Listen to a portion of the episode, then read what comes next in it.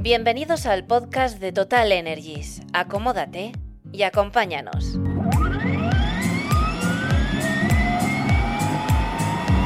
La energía se reinventa.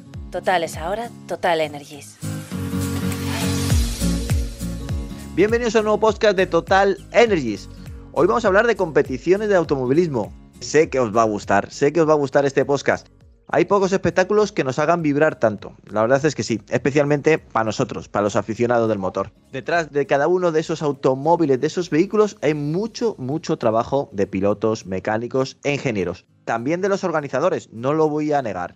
La FIA tiene normas para todo, y eso incluye hasta los combustibles que utilizan estos vehículos, porque la competición, podríamos estar horas y horas hablando de la competición, Fernando. La competición está en el ADN de Auto FM, pero sobre todo está en el ADN de Total Energy. La competición es algo que, parte de, este, de esta empresa ¿no? que ha estado en competición, que ha desarrollado eh, desde combustibles hasta cualquier tipo de, bueno, de, líquido, de cualquier tipo de, de, aceite, refrigerantes, de líquidos de frenos, bueno, de todo para competición, con lo cual estamos ante la gente indicada, ¿no? Para saber más de este tema y sobre todo cuando estamos con Carlos Belvis, que ya sabéis del servicio técnico de Total Energies, que lo habéis oído aquí multitud de veces. ¿Cómo estás, Carlos? Yo bien. Y hoy es un poco especial. El tema de la competición siempre altera He escuchado a Fernando lo de los líquidos y siempre recuerdo que me echas la bronca, Carlos, cuando decimos líquidos y dices tú, son fluidos. Bueno, fluidos, lubricantes, pero vamos, lo de líquidos que el agua también es líquida y, en el coche no interesa. Efectivamente, así hay que decir. Vamos a, has hablado, Antonio, de competiciones que organiza la FIA. Hay que aclarar para, para, los menos duchos en estos temas, que serán muy pocos de los que nos oyen, que la FIA es la Federación de Automovilismo Internacional, es la que crea y, ve, y vela porque se cumplan las reglas del juego en la competición y es la que, bueno, pues eh, está detrás ¿no? de todas las competiciones internacionales homologadas, por así decirlo. Entonces, la primera pregunta es obligada, Carlos. ¿La FIA regula todos los combustibles de las competiciones? Sí, actualmente eh, no, ya no penséis solo en las gasolinas y gasóleos, pensar en cualquier tipo de combustible que pueda ser utilizado en una competición tranquilamente la FIA puede determinar unas normativas que se establecen para ello. Y es realmente ellos, la Federación del Motociclismo, la de los CARS, todos tienen una normativa que muchas veces se basan directamente en FIA, porque es la, la federación internacional la más fuerte y la que tiene más competiciones que se desarrollan. Entonces, ellos, por seguridad, te van a establecer una serie de normativas, desde el casco del conductor, el cockpit, todos los elementos del vehículo, y hay un elemento, evidentemente, que es el combustible. Y eso, el combustible, eh, va a estar ahí siempre muy determinadas las características con el fin de, digamos, entre comillas, igualar a todos. Imagínate si uno utiliza una gasolina normal y otro utiliza una gasolina específica de alta competición, la diferencia es muy grande. Y, todo esto se cuenta en segundos. Segundo, bueno, más que segundo, milésimas actualmente. Eso te iba a decir, que van más a la décima, ¿verdad? Entonces ya es importantísimo establecer unas normas que lo igualen, igual que en el tema de pesos de los vehículos. También hay normativa para eso, para intentar igualarlos dentro de la competición. Y en el caso de combustibles, pues evidentemente la FIA va a ser la que regule qué tipos de combustibles. Y aquí ya incluso te voy a hablar de los últimos combustibles que se están utilizando que son de origen vegetal o de grasas de animales, en principio se utilizan residuos, eh, como es el HVO, que es el sustituto del gasol ya en la competición de camiones, se está utilizando, y bueno, pues esos son combustibles que de alguna manera nos van a bajar las emisiones de CO2, una de las grandes preocupaciones de todo el sector del automovilismo en general, y bueno, pues por ahí también la FIA ha entrado. Y de hecho tenemos coches eléctricos con pilas de hidrógeno que actualmente están ya allí y te vas con una estación de hidrógeno móvil que la llevas hasta donde se realiza la competición y cargas los coches allí directamente, lo cual también es otra tecnología que está regulada por parte de FIA de cómo hay que hacer eso por temas de seguridad, en este caso también. Pues bueno, la FIA es la, realmente la que está determinando un poco cómo evolucionan los combustibles a utilizar en el futuro o el, tema eléctrico, me está determinando muy bien cuáles son las normativas a aplicar, tanto en seguridad como en competición. Y eso es muy importante porque da a todos los, participantes en la competición unas reglas únicas. que luego dentro de las reglas te permite cierta movilidad. Ya lo veremos cuando comentemos los combustibles de competición, pero es muy importante tener una regulación, porque eso eh, equipara a los equipos. Pero cuéntanos por qué, por qué es necesaria esta regulación en los combustibles de competición. Pues simplemente, bueno, simplemente es bastante complicado, pero vamos, eh, la regulación lo que consiste es intentar igualar a los participantes en la utilización de los combustibles, porque no hay un solo combustible. Aquello de una competición como son las de la Federación Internacional de Coches, Camiones y demás, le permite al equipo decidir qué tipo de gasolina dentro de unas normas que establecen máximos y mínimos. Y eso es importante porque en función del diseño mm, del combustible que vamos a hacer, el mapeado que se haga de esos motores va a decidir si es un tipo de gasolina, mm, dentro de las gasolinas que hay en el mercado para el tema de competición, cuál es la específica para ese motor y para esa competición. Ten en cuenta que ellos van a tener el mapeado muy en función también de cómo es el circuito. Y eso lo que les va a permitir es sacar la máxima, las máximas prestaciones del consumo de combustible. Entonces, lo que hace la FIA es regular un poco cómo deben ser esos combustibles, permitiéndote unas variaciones en los componentes que vamos a meter en el combustible, de manera que tú puedas aprovechar al máximo algunas de las especificaciones que tienen esas normas para el combustible. Suena un poco raro, ¿no?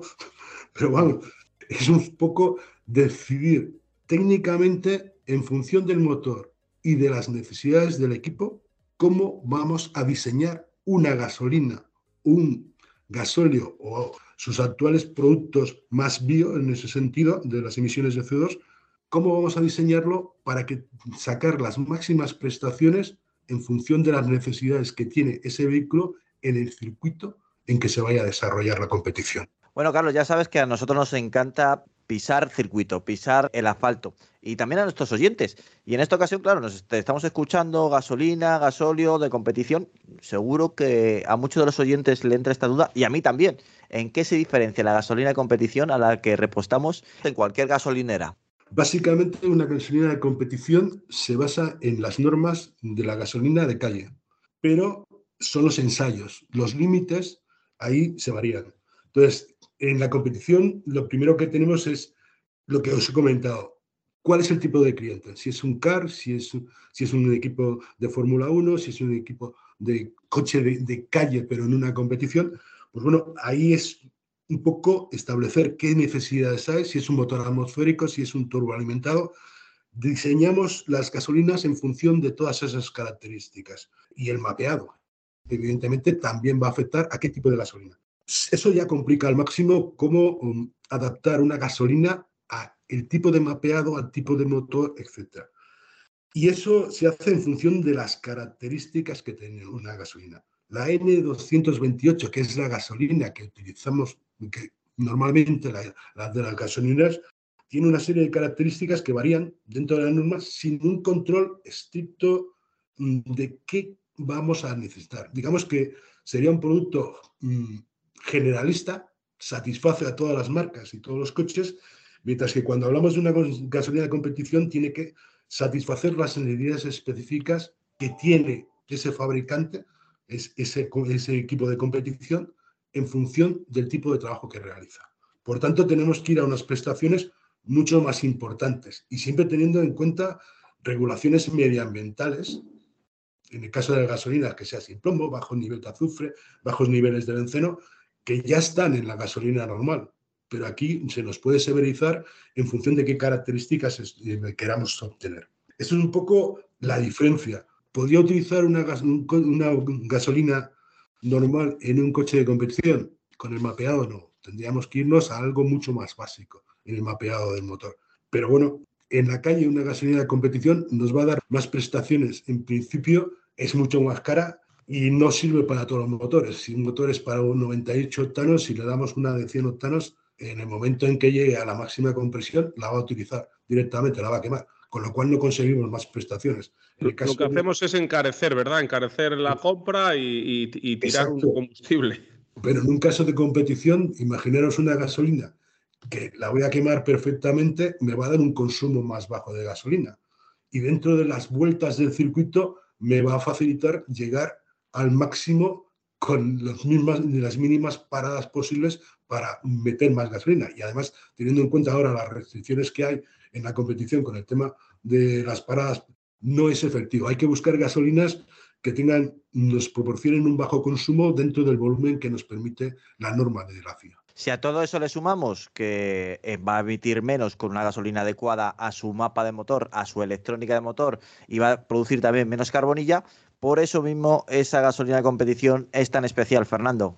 Efectivamente, cada zapatero a sus zapatos, dice el refrán, ¿verdad? Bueno, pues la gasolina convencional está pensada el combustible convencional para los coches de calle, para cumplir una serie de requisitos. El combustible de competición, pues es otro tipo de combustible, otro rollo, que lo que podemos hacer, como bien dice Carlos, es eh, comprar un combustible mucho más caro, mucho más específico y no le vamos a sacar partido cuando no nos pueda a lo mejor generar algún problema en nuestro motor. Exactamente. Eh, no es lo mismo cuando estoy en la F1 que me juego millones y millones de dólares o euros que estar en la calle que no necesito eso. O sea, ya directamente eh, esa gasolina de competición no lo he hecho en mi coche, el que tengo ahora mismo aparcado en la calle. Hombre, si le metes algún chip especial para conseguir más potencia, le cambias el sistema de inyección un poco y todo el mapeado necesario, podrías hacerlo, pero vamos, mm, no te van a permitir ir a más de 120 kilómetros por hora. La multa te cae. No me quita la multa por tener combustible de competición, eso lo tengo claro. Fernando, hay que decirle muy claro a nuestros oyentes, ese combustible de competición tiene mucho trabajo detrás. Efectivamente, los combustibles de competición pues eh, están desarrollados para ese tipo de actividad y en Total Energies además tienen un bagaje terrible, brutal en prácticamente cualquier competición que se te venga a la cabeza ya ha estado Total Energies y ese combustible pues es el resultado de ese trabajo. Los combustibles, como cualquier otro producto que vaya a utilizar en un vehículo, debe adecuarse tanto a las características del motor como el uso que le vaya a realizar al automóvil o la moto o donde le vaya a poner este combustible. La gasolina de competición son extremadamente importantes para los vehículos alcancen un rendimiento óptimo, un rendimiento que todo ingeniero espera de ellos. En el próximo programa hablaremos de todos estos aspectos, porque el rendimiento es muy importante a la hora de competir. Lo habéis dicho antes, un milisegundo, una décima, bueno, cambia la historia completamente, Fernando. Absolutamente, a la décima, como bien decía Carlos Belvis del Servicio Técnico de Total Energy, cualquier detalle en competición es una cosa muy importante y pues el combustible, mm, que decir, es el alimento del músculo de la mecánica Muchas gracias, Carlos, por este ratito de competición en AutoFM. Ok, gracias a vosotros. No te pierdas el próximo episodio de los podcasts Total Energies. Más información en www.services.totalenergies.es. La energía se reinventa. Total es ahora Total Energies.